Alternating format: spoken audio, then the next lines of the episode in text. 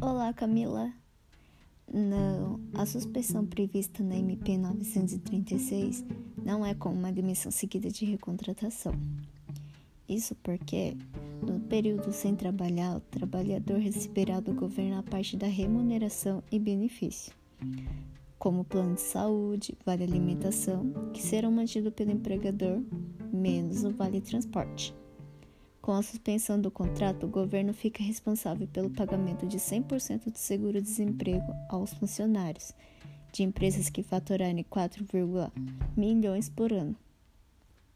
Já as empresas que faturarem mais de 4,8 milhões por ano devem se responsabilizar por 30% do salário, enquanto o governo se compromete a pagar a outra parte dentro dos limites pagos dentro da parcela do seguro-desemprego.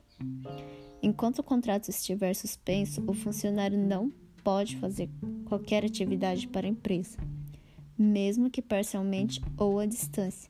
Caso haja algum tipo de trabalho, o empregador deverá fazer pagamento de remuneração dos encargos sociais referente a todo o período, além de sofrer penalidade prevista na legislação em sanções de convenção ou de acordo coletivo.